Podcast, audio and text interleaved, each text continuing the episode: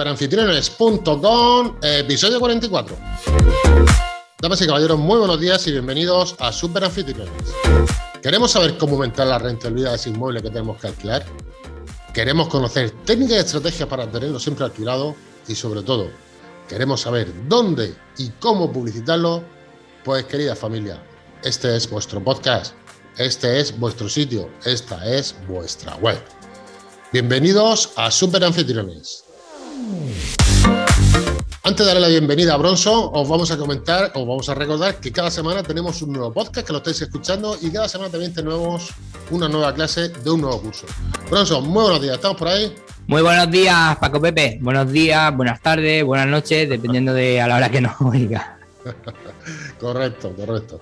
Bueno, esta semana es un tema que el podcast esta semana va a ser un tema que es un poco recurrente por las preguntas que nos han hecho los, suscriptores y los que no son tales. Que por cierto, si tenéis alguna duda o alguna cosa de esas, estamos en superanfitriones.com barra contacto, podéis poner las dudas que queráis. El tema es la factura. Hemos pasado por encima algunos de los podcasts, de los 43 que llevamos a las costillas, hemos pasado por encima haciendo referencia a las facturas que tenemos que hacer y cómo tenemos que hacerlas, pero no hemos hecho un podcast explícito sobre eso. Vamos a hablar de eso, vamos a hablar de las facturas, eh, si tenemos que hacerlas con IVA sin IVA, si se la tenemos que entregar a los huéspedes o no tenemos que entregárselo. Una pregunta típica, que no lo voy a decir ahora mismo, que lo vamos a solucionar también, pero es la que más tenemos. Otra, ¿qué datos tenemos que poner en la factura? ¿Cómo tenemos que hacerlo? Vamos a empezar por la primera. Vamos a empezar por la primera. La factura, Bronson, ¿tienen que ir con IVA o sin IVA? Bueno, yo creo que vamos a hablar de un tema que es de cuarto milenio. Yo creo que más de un, que un podcast sería como, como, no sé, la mesa esta de, de Iker Jiménez, ¿no? Porque cuando hablamos de factura, hablamos como ahí si fuera algo, un extraterrestre, es decir, algo tan sencillo y demás, pero como que a todo el mundo relaciona factura y le entran el tembleque ese de, de los tobillos, ¿no? Sí. Además, en caso en nuestro día a día. Es decir, yo, yo por mi actividad profesional y demás, pues hay muchos de los, de los gastos que son de la, de la empresa que, oye, que solicito la factura, ¿no? Y, joder, y me las, me las deseo en muchas ocasiones para que te dé una factura como debe ser. Es decir, no una factura simplificada, sin los datos, sino una factura donde están todos los datos, donde están los datos del que te presta el servicio, el concepto y tus, y tus datos fiscales que también son importantes porque si no, no sirven a la factura. Pero te digo que incluso a la hora de comprar una ropa o, comprar lo que sea, y a veces en comida ya ni te cuento, o sea, tardan más en pedir la factura que en comer. En la gasolinera, por ejemplo. O en la gasolinera y demás. Entonces, no hay que tenerle miedo el hecho de que cuando te pide una factura, bueno, ya tú lo has dicho, ¿no? Con IVA sin IVA, es decir, que ahí ya estamos diciendo de que es obligatorio. Mucha gente me dice que hay que entregar factura, pero es que me han pedido una factura y cómo se hace eso y tal y cual. Oye, hay que entregar factura. Incluso en, algunas comunidades es incluso obligatorio, sin que te la pidan. ¿vale? Entonces yo recomiendo siempre hacerla porque además luego nos va a ayudar en nuestra propia contabilidad y demás y vamos a hablar un poquito más a fondo de lo que es en sí la, factura. Bueno, entonces, respondiendo a la primera pregunta, ¿hay que entregar factura? Sí. La segunda pregunta, ¿con IVA o sin IVA? Va a depender de los servicios que nosotros prestemos. Ya además hay en el curso que, tenemos y demás, y ahora va a salir uno de fiscalidad muy básico para entender todo lo que es la fiscalidad y cómo tributar y demás, que también hace referencia a este podcast. Te digo que la factura debe ir, generalmente va a ir sin IVA, ¿vale? Y lo que tenemos que detectar, y tú dirás, bueno, ¿y cuál es la diferencia? Bueno, pues tenemos que detectar qué tipo de alojamiento, de servicio estamos ofreciendo. En la mayoría de los casos, nosotros solo vamos a ofrecer el servicio de alojamiento, es decir, sin ningún servicio adicional, como puede ser la recepción de 24 horas, un restaurante, la compra de entrada, bicicleta, todo lo que es típico de la industria hotelera, ¿vale? Entonces, si solo ofrecemos el servicio de alojamiento, que va a ser en la mayoría de nuestros casos, va a ser una factura exenta de IVA. Vale, pero ahí si, por ejemplo, a mí me solicitan, oye, déjame el coche 24 horas o alguna cosa de esa, un servicio de coche, que vamos, aunque no lo tenga para alquiler, si el cliente me dice, oye, ¿me puede dejar el coche tal? Digo, sí, pero te lo facturo. Vale, que mi impuesto de actividad económica no tengo, puedo alquilar el coche, pero vamos a ser, vamos a ser legales, ¿no? El hombre me pide el coche para hacer un viaje y le cobro 30 euros, le tengo que facturar con un IVA superior de un 21%, por ejemplo, u otro servicio, que como tú bien has dicho, de acercarlo al aeropuerto o alguna cosa de esas, que también es normal. Nosotros solo podemos ofrecer el servicio de alojamiento. nada más. Ya está. Porque no podemos ofrecer otra cosa, si no ya, ya sería una actividad económica y no solo el tema del IVA, sino que ya conlleva otro tipo de, normas sectoriales y demás. Correcto, por eso he, dicho, he hecho referencia al tema de estar de alta en el impuesto de actividad económica, de lo que supone todas esas cosas. Vale, perfecto.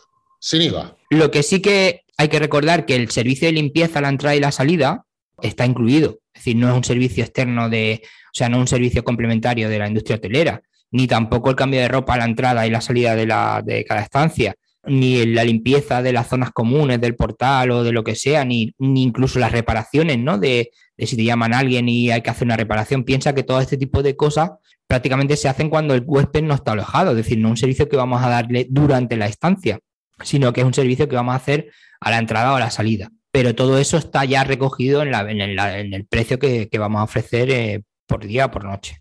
Pero vuelvo al tema de las excepciones. ¿Hay alguna excepción en la que nosotros tengamos que facturar con algún IVA de los servicios que prestamos o no? No, porque nosotros no vamos a prestar ningún servicio, sino ya sería una actividad económica. Nosotros solo vamos a prestar el servicio de alojamiento. Vale, pues ya está facturar y sin IVA. Siguiente pregunta, ¿qué te he dicho que no iba a hacerla eh, o iba a guardármela para, para un poquito más adelante?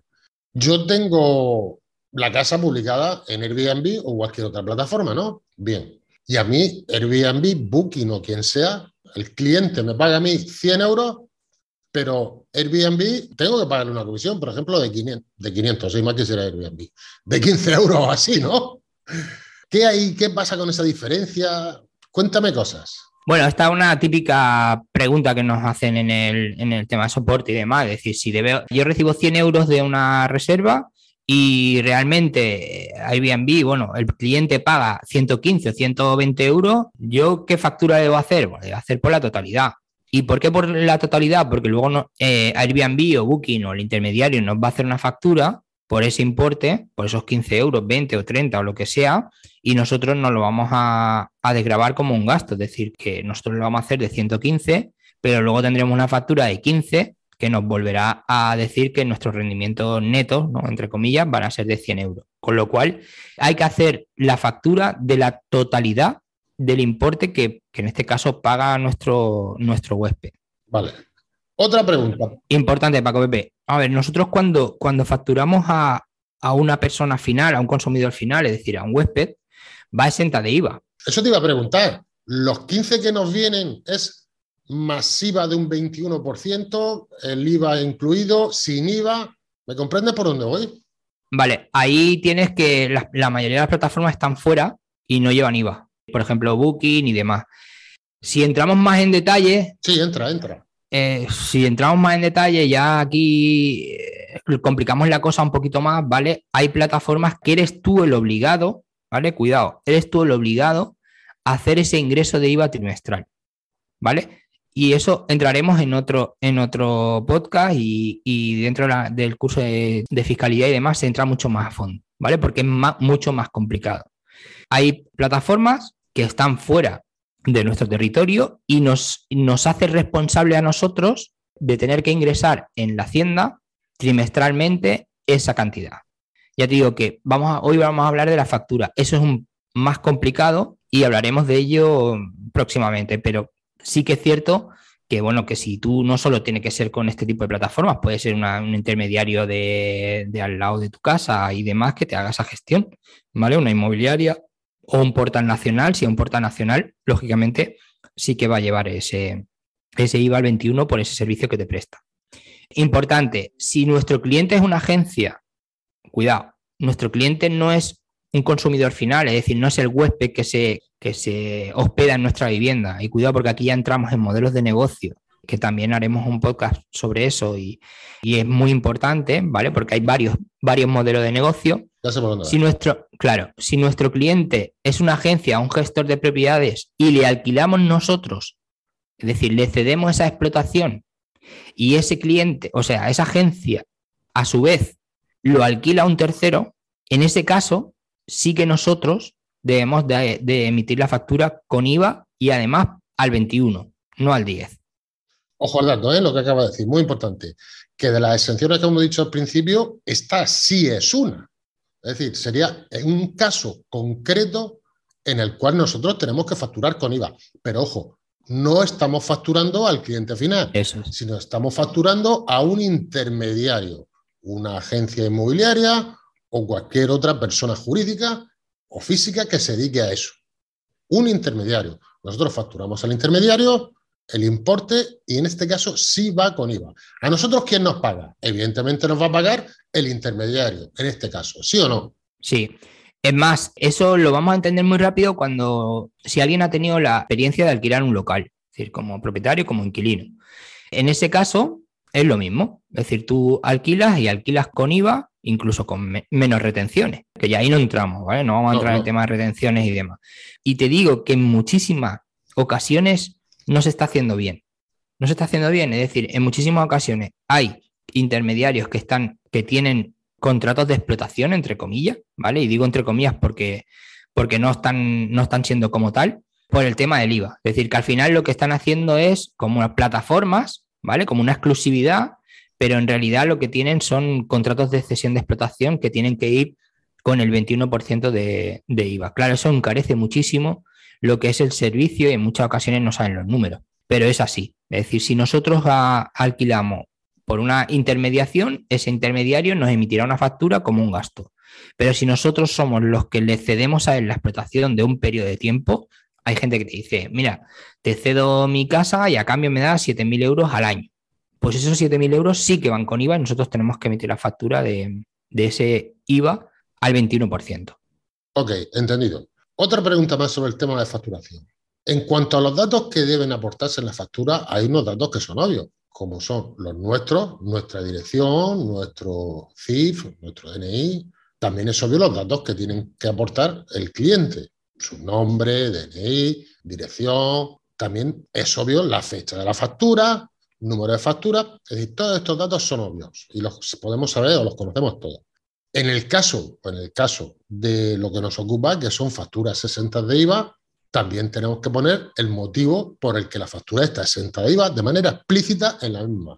Factura exenta de IVA por tratarse de POM, por lo que sea.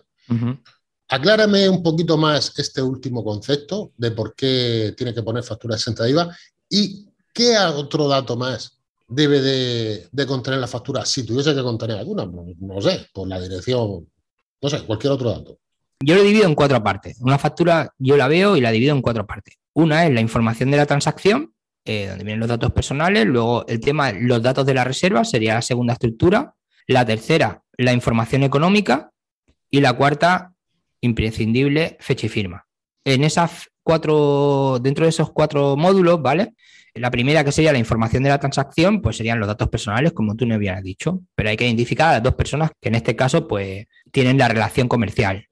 Serían los datos, los datos personales del propietario, el nombre, el DNI, dirección y el contacto, teléfono, correo electrónico. También los del huésped, el lugar y la fecha de emisión de la factura, es decir, cuándo y dónde se emite, y el número de factura en orden cronológico. Importante lo del orden cronológico porque en muchas ocasiones o no hay número o ponemos el 33, el 37 y el 44.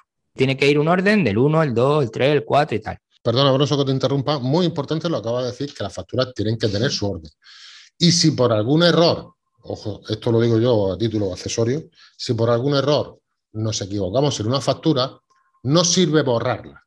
¿eh? Eso está prohibido.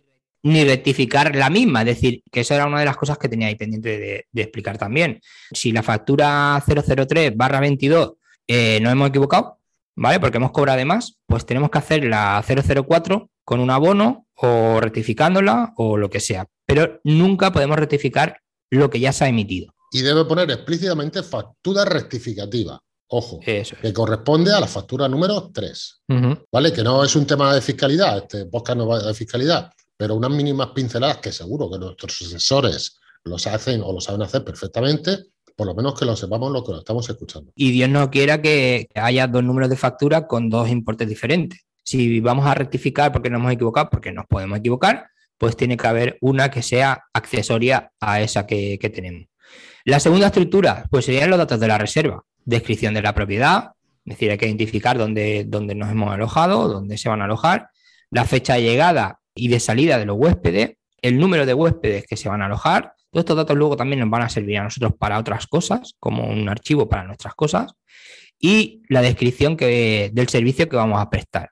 Eh, como hemos hablado de que nos dedicamos solo al tema de alojamiento vacacional, no debería de haber ningún otro tipo de, de servicio extra, como puede ser pues, lo que hemos dicho antes, ¿no? un servicio de limpieza extra durante la estancia o un alquiler de algo, no puede haberlo. Simplemente tenemos que poner descripción del servicio, en este caso, pues alojamiento vacacional o como quiera adaptarlo cada uno en su normativa de, su comunidad. Una pregunta, Broso. Sí. Eh, que se me está ocurriendo. ya sabes que conforme voy te voy preguntando. Tú cuando vas a un hotel, coges y dejas bebidas para que, pues luego por la noche te las bebes o lo que sea, ¿no? Un refresco y cosas de esas.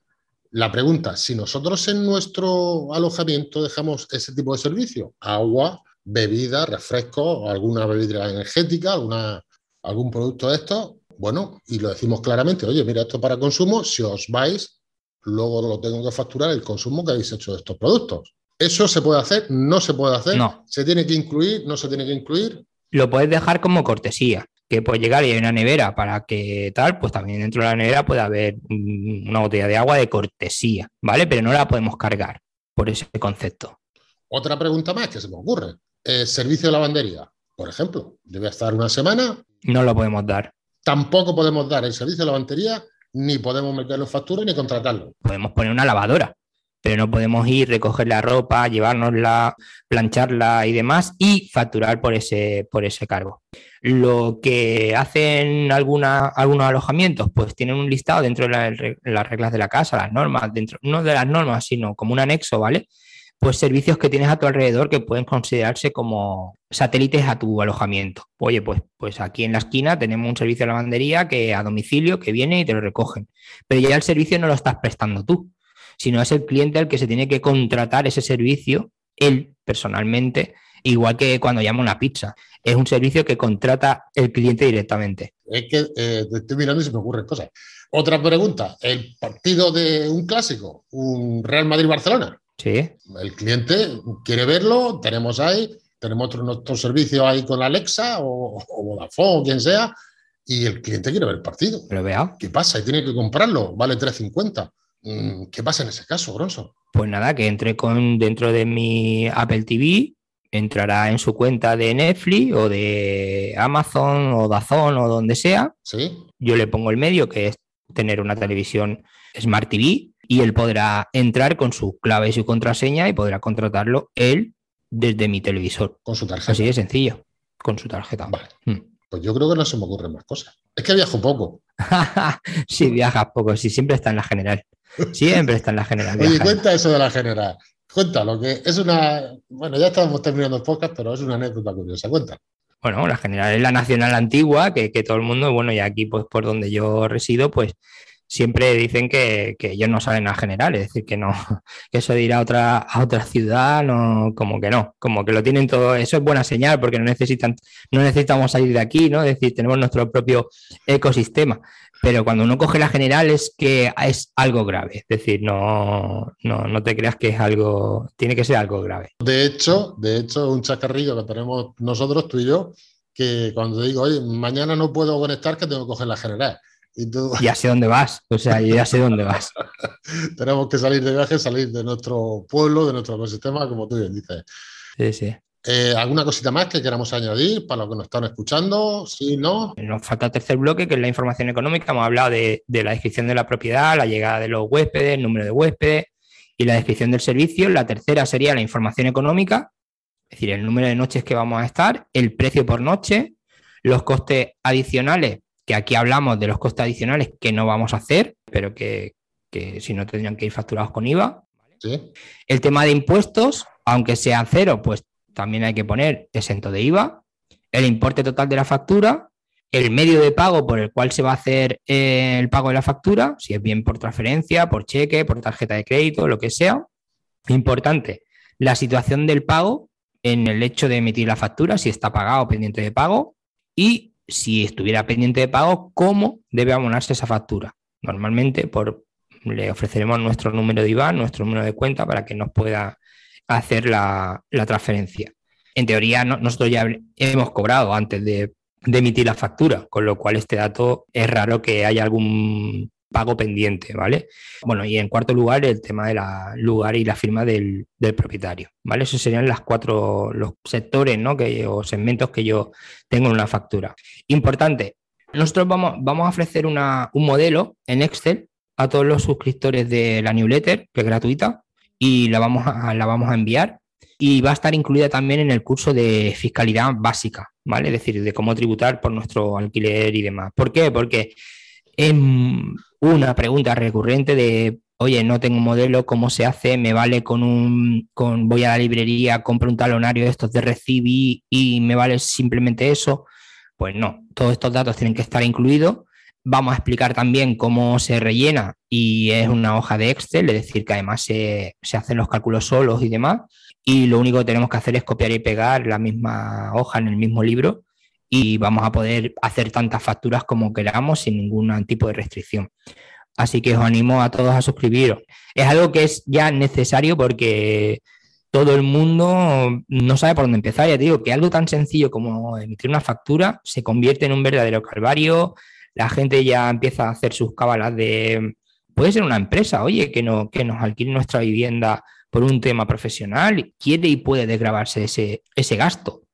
Decir, no tenemos que, además, todos los ingresos que nosotros vamos a tener, y hablaremos en ese curso de fiscalidad, tienen que estar, si es que van a estar sí o sí fiscalizados, es decir, aunque nosotros nos demos cuenta.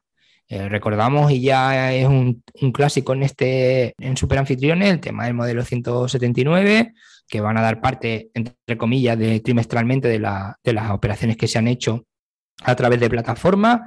Nuestro banco sabemos que también pasa información de nuestros saldos y demás por periodo, decir, que tenemos que hacerlo bien y para hacerlo bien, y digo bien, el tema de la factura, de facturar todo, aunque el cliente no nos lo pida, emitir la factura para nuestro propio control, porque hemos visto todos los datos que hay, número de noche, precios, fechas, todo eso luego a posteriori por supuesto hay que guardarlo durante cuatro o cinco años. Todo ese tipo de datos nos puede servir en un a futuro para cualquier cosa que, pueda surgir en, eso, en ese periodo, ¿no? que nos puedan pedir o para nosotros mismos, es decir, que no es para terceros, simplemente para tener nuestro propio control.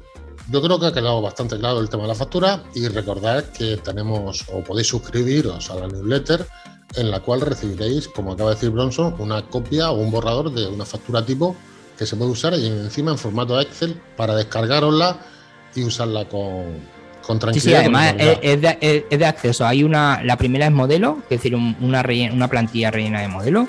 Y luego es copiar y pegar en el mismo libro, que es muy sencillo y además explico cómo se hace. Y en cada celda viene su descripción de, del comentario de, lo, de para qué sirve cada casilla. Es muy, muy sencillo, lo hemos hecho de manera súper intuitiva y todo el mundo podrá disfrutar de poder emitir sin grandes complicaciones una factura, esa gran desconocida. Muy bien, pues un placer estar contigo y bueno, nos vemos la semana que viene, salvo que tú digas lo contrario, ¿vale? Nos vemos la semana que viene. Así que un saludo y, y buena reserva. Un abrazo, Bronson. Hasta luego. Hasta luego.